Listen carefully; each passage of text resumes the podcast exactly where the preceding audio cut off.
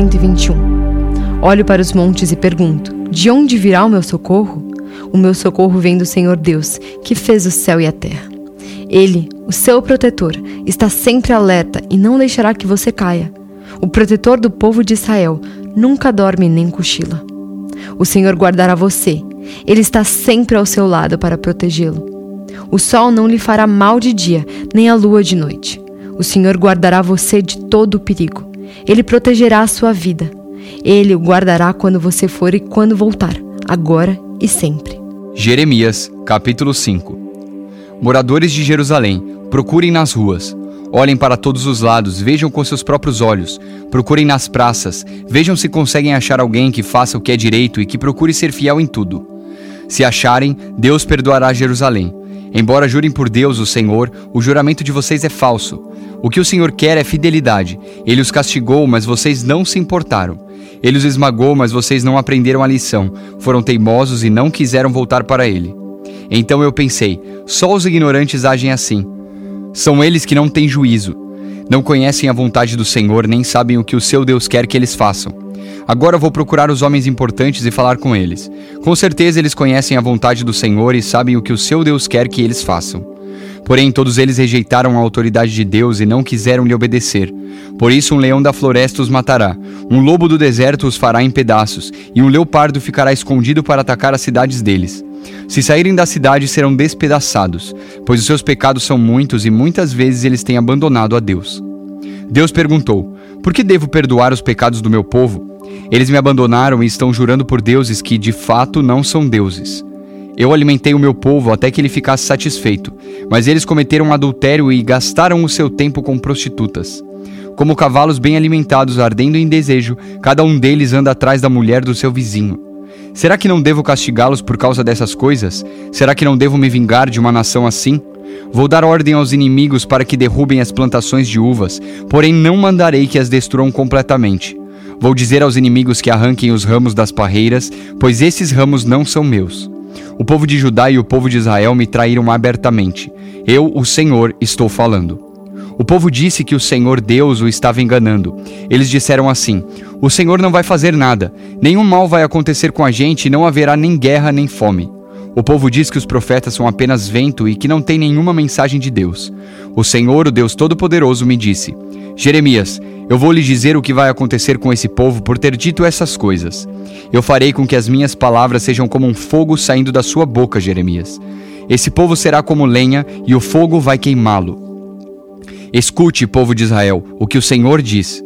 Eu, o Senhor, vou trazer de longe uma nação para atacá-los. É uma nação forte e antiga que fala uma língua que vocês não conhecem e palavras que vocês não entendem. Os soldados desse país são valentes. Com as suas flechas eles matam sem dó nem piedade. Eles vão comer as colheitas e os alimentos de vocês e matar os seus filhos e filhas. Vão comer os rebanhos e o gado e devorar as frutas das suas parreiras e figueiras. E o exército deles destruirá as cidades protegidas por muralhas, em que vocês confiam. Porém eu, o Senhor, afirmo que mesmo naqueles dias não destruirei completamente o meu povo. Quando perguntarem por que foi que eu fiz todas essas coisas, você, Jeremias, dirá: Vocês abandonaram a Deus e serviram a deuses estranhos na terra de vocês. Agora servirão a estrangeiros numa terra que não é de vocês. Deus diz: Avisem os descendentes de Jacó, digam isto ao povo de Judá. Preste atenção, povo tolo e sem juízo. Vocês que têm olhos, mas não veem, e ouvidos, mas não ouvem, eu sou Deus, o Senhor. Por que vocês não me temem? Por que não tremem na minha presença? Fui eu que pus a areia como limite do mar, um limite permanente que ele nunca pode atravessar. O mar fica bravo, mas não pode avançar.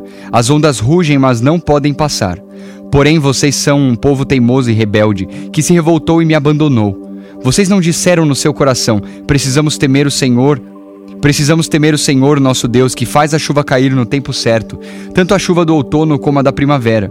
Precisamos temer o Deus que todos os anos traz o tempo da colheita. Em vez disso, seus pecados e as suas maldades afastaram essas coisas boas, e vocês não puderam aproveitá-las. No meio do meu povo existem homens maus. São como as pessoas que armam arapucas para pegar passarinhos, mas as armadilhas deles são para pegar gente. Assim como uma gaiola está cheia de pássaros, também a casa deles está cheia de coisas roubadas. É por isso que são poderosos e ricos, e estão gordos e bem alimentados. A maldade deles não tem limites. Não defendem a causa dos órfãos, nem se importam com os direitos dos pobres. Mas eu os castigarei por causa disso e me vingarei desta nação. Sou eu, o Senhor, quem está falando. Uma coisa horrível e espantosa está acontecendo na terra.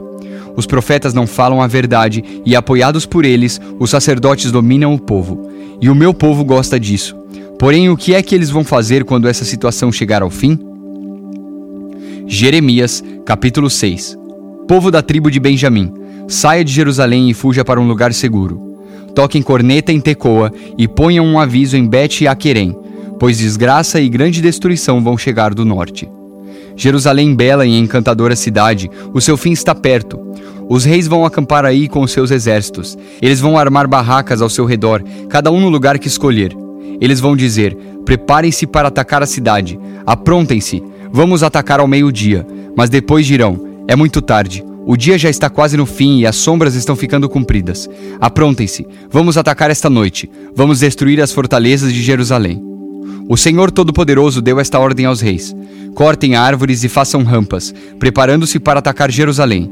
E disse: Vou castigar esta cidade porque ela está cheia de violência. Como de um poço sai água, de Jerusalém sai o pecado. Na cidade falam de violência e destruição. Só vejo doenças e ferimentos. Povo de Jerusalém, que essas coisas sirvam de aviso para vocês, senão eu os abandonarei. Farei com que a cidade vire um deserto, um lugar onde não mora ninguém. O Senhor Todo-Poderoso me disse: Na terra de Israel não sobrará ninguém, ela ficará limpa como uma parreira que foi colhida duas vezes. Como um lavrador colhe as suas uvas, assim você deve salvar todos os que puder. Eu respondi: Com quem devo falar? E mesmo que eu fale, quem vai me ouvir? Eles taparam os ouvidos porque não querem prestar atenção. Eles não querem ouvir a tua mensagem, zombam do que dizes. Ó oh, Senhor Deus, o teu furor me dominou. Estou cansado de guardar a tua ira dentro de mim. Então Deus me disse: Faça cair a minha ira sobre as crianças nas ruas e sobre os moços nas suas reuniões. Maridos e esposas serão levados como prisioneiros e também os velhinhos. As casas deles ficarão para outros e também as suas terras e as suas esposas. Vou castigar o povo desta terra. Sou eu, o Senhor, quem está falando. Todos os ricos e pobres procuram ganhar dinheiro desonestamente. Até os profetas e os sacerdotes enganam as pessoas. Eles tratam dos ferimentos do meu povo como se fossem uma coisa sem importância e dizem: vai tudo bem, quando na verdade vai tudo mal. Será que ficaram envergonhados por terem feito essas coisas que eu detesto? Não, não ficaram envergonhados de jeito nenhum. Eles nem sabem o que é sentir vergonha e por isso vão cair como outros têm caído. Quando eu os castigar, eles vão ficar arrasados. Eu, o Senhor, falei. O Senhor Deus disse ao seu povo: Fiquem nas encruzilhadas e vejam quais são as melhores estradas. Procurem saber qual é o melhor caminho. Andem nesse caminho e vocês terão paz. Mas eles responderam: Nós não vamos andar nesse caminho. Deus colocou vigias para prestarem atenção no aviso das cornetas, mas os vigias disseram: Nós não vamos prestar atenção. Então Deus disse: Ouçam, ó nações da terra, e vejam o que vai acontecer com o meu povo. Escute, ó terra, vou trazer desgraça para esse povo, desgraça que eles merecem porque não obedeceram às minhas palavras e desprezaram os meus ensinos. Que me importa o incenso que me trazem de Sabá ou as plantas cheirosas que vêm de longe? Não aceitarei as ofertas deles, nem ficarei contente com seus sacrifícios. Assim eu, o Senhor, vou fazer com que esse povo tropece e caia. Pais e filhos morrerão, e amigos e vizinhos também. O Senhor Deus diz: Um povo vem vindo de longe, de uma terra do norte. Uma forte nação está se preparando para a guerra. Estão armados com arcos e flechas e espadas. São cruéis, não têm piedade.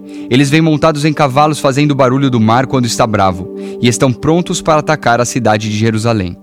Ouvimos a notícia, diz o povo de Jerusalém, e as nossas mãos ficaram moles. A aflição tomou conta de nós, como as dores de uma mulher no parto. Não vamos nos arriscar a ir ao campo, nem a andar pelas estradas, pois o inimigo está armado e há terror por toda parte. Deus diz ao seu povo: Como sinal de tristeza, vistam roupa feita de pano grosseiro e rolem nas cinzas. Chorem como se chora a morte de um filho único. Derramem lágrimas amargas, pois o destruidor atacará de repente. Jeremias, ponha o meu povo à prova, como se prova o metal. Examine bem e procure descobrir como estão agindo. Todos eles são mais do que rebeldes e andam espalhando calúnias. São todos perversos, duros como bronze ou ferro. E assim como nem mesmo um forno bem quente consegue derreter a prata, a fim de separá-la das impurezas, também não adianta tentar purificar o meu povo, pois os maus não são separados dos bons. Os maus serão chamados de prata impura, porque eu, o Senhor, os rejeitei. 2 Timóteo, capítulo 1. Eu, Paulo, apóstolo de Cristo Jesus, pela vontade de Deus, que fui mandado para anunciar a promessa da vida que temos por estarmos unidos com Cristo Jesus. Escreva você, Timóteo, meu querido filho na fé, que a graça, a misericórdia e a paz de Deus, o Pai, e de Cristo Jesus, o nosso Senhor, estejam com você. Todas as vezes que lembro de você nas minhas orações, de dia e de noite, eu agradeço a Deus, a quem sirvo com consciência limpa como também os meus antepassados serviram. Lembro das suas lágrimas e quero muito ver a você outra vez, para que eu possa ficar cheio de alegria. Lembro da sua fé sincera, a mesma fé que a sua avó, Lloyd, e Eunice, a sua mãe, tinham. E tenho certeza de que é a mesma fé que você tem. Por isso, Quero que você lembre de conservar vivo o dom de Deus que você recebeu quando coloquei as mãos sobre você. Pois o Espírito que Deus nos deu não nos torna medrosos. Pelo contrário, o Espírito nos enche de poder e de amor e nos torna prudentes. Portanto, não se envergonhe de dar o seu testemunho a favor do nosso Senhor, nem se envergonhe de mim, que estou na cadeia porque sou servo dele. Pelo contrário, com a força que vem de Deus, esteja pronto para sofrer comigo por amor ao Evangelho. Deus nos salvou e nos chamou para sermos o seu povo. Não foi por causa do que temos feito, mas porque este era o seu plano e por causa da sua graça. Ele nos deu essa graça por meio de Cristo Jesus, antes da criação do mundo. Mas agora ela foi revelada a nós por meio do glorioso aparecimento de Cristo Jesus, o nosso Salvador. Ele acabou com o poder da morte e, por meio do Evangelho, revelou a vida que dura para sempre. Deus me escolheu como apóstolo e mestre para anunciar o Evangelho. É por isso que sofro essas coisas.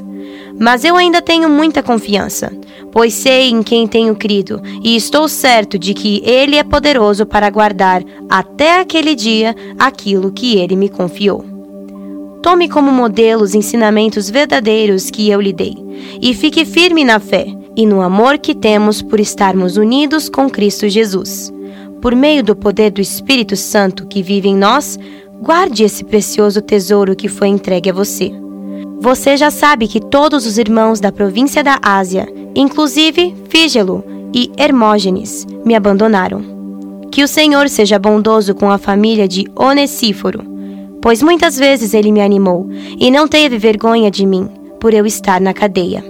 Pelo contrário, logo que chegou a Roma, ele me procurou até me encontrar. Que o Senhor dê a ele a certeza de que naquele dia ele receberá a sua misericórdia. E você sabe muito melhor do que eu o quanto ele me ajudou em Éfeso.